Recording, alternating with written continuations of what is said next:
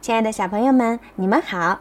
今天呀，小雨姐姐要给你们讲的故事是一位小朋友要点的《木偶奇遇记》。小雨姐姐看了一下，这个故事很长，所以今天小雨姐姐先给你们讲第一章。从前有有一个国王，我的小读者马上要说：“不对，小朋友，你们错了。”从前有一段木头。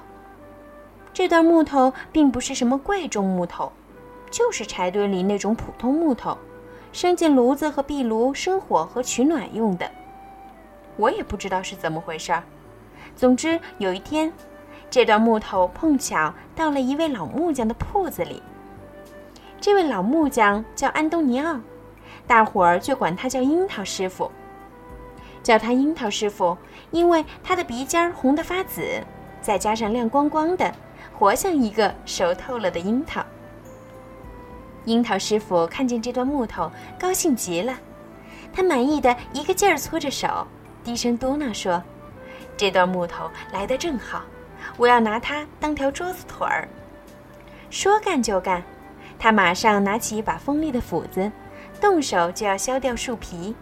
先大致砍出条桌子腿的样子，可他第一斧正要砍下去，手举在头顶上，却一下子停住不动了，因为他听见一个很细很细的声音央求他说：“可别把我砍得太重了。”诸位想象一下吧，樱桃师傅这位善良的老头该是多么惊讶呀！他一双眼睛吓傻了，满屋子咕噜噜转了一圈儿。要看看这个声音是打哪儿来的，可他一个人也没有看见。他往工作台底下看看，没有人；他打开一直关着的柜子看看，没有人；他往一篓爆花和碎木片里看看，也没有人；他甚至打开铺子门往街上看看，还是没有人。那么，我明白了。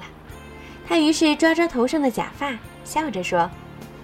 这声音一准是我听错了，我还是干我的活儿吧。他重新拿起斧子，在那段木头上狠狠地一斧砍下去。哎呦，你把我砍痛了！还是那很细的声音埋怨着叫起来。这一回，樱桃师傅当真愣住了，眼睛吓得鼓了出来，嘴巴张得老大，舌头拖到下巴。活像喷水池一个妖怪的石头像。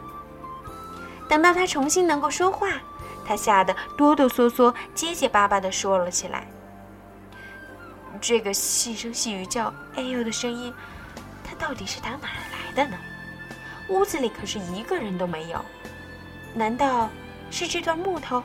是他学会了像小娃娃那样又哭又叫吗？这我可怎么也不相信。瞧，就是这么一段木头。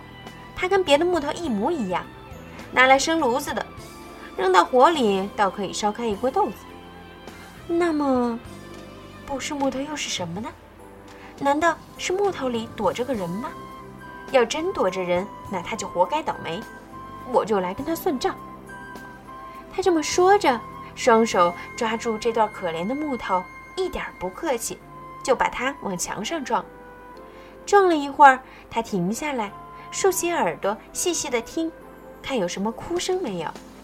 他听了两分钟，没有；听了五分钟，没有；听了十分钟，也没有。我明白了。他一面苦笑着说，一面抓头上的假发。那细声细气的叫道：“哎呦！”的声音，一准是我自己听错了。我还是干我的活吧。可他心里仍然很害怕。于是试着咿呜呜地哼着小调，壮壮胆儿。这回，他放下斧子，拿起刨子，要把木头刨刨平。